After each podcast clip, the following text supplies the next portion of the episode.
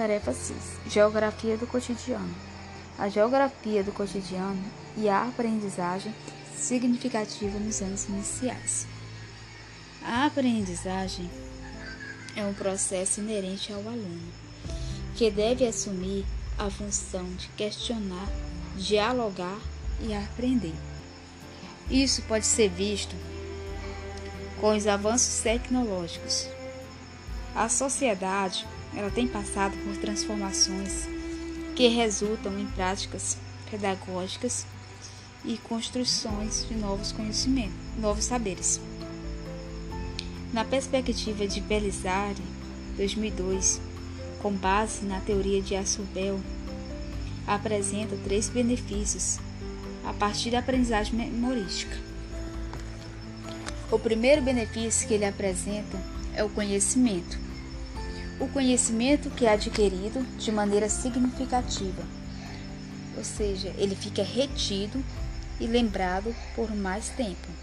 O segundo benefício é que ele aumenta a capacidade de aprender outros conteúdos de uma maneira mais fácil, mesmo se a informação original for esquecida.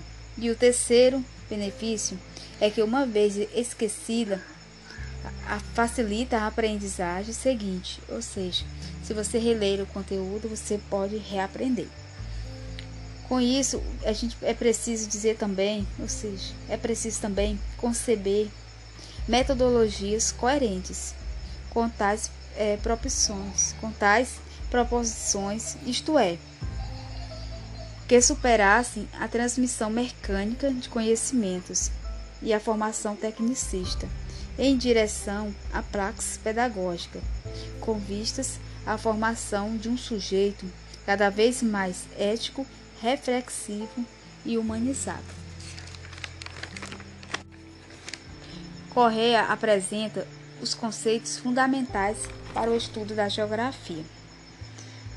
De, é, a, a, a geografia é vista como uma ciência social, como, com o objeto, como objeto de estudo a sociedade, que no entanto é objetivada é, via cinco conceitos chaves que guardam entre si, pois todos eles referem à ação humana, modelando a superfície terrestre, seja eles a paisagem, região, espaço, lugar e o território.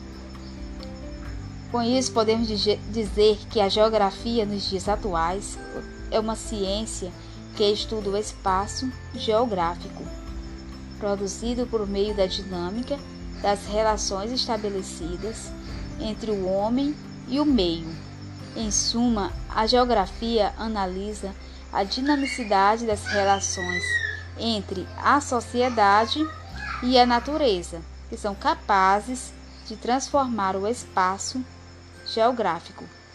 A maneira como essas relações são estabelecidas confere à geografia a sua identidade e a importância. Nas últimas décadas do século XX, o ensino da geografia foi alvo de diversas discussões, sobretudo na dificuldade de se romper com a geografia tradicional e de repensar o seu papel na sociedade. Essas questões, elas remetem às especificidades de uma nova concepção de ensino de geografia que leve o aluno a compreender o espaço geográfico e a sua transformação ao longo do tempo. Nessa perspectiva, numa perspectiva crítica, onde os conteúdos estudados precisam ter relação com as vivências do cotidiano. E o objetivo primordial da geografia, lecionado nas salas de aulas, passem a se, a se desenvolver no aluno a consciência espacial da realidade que eles.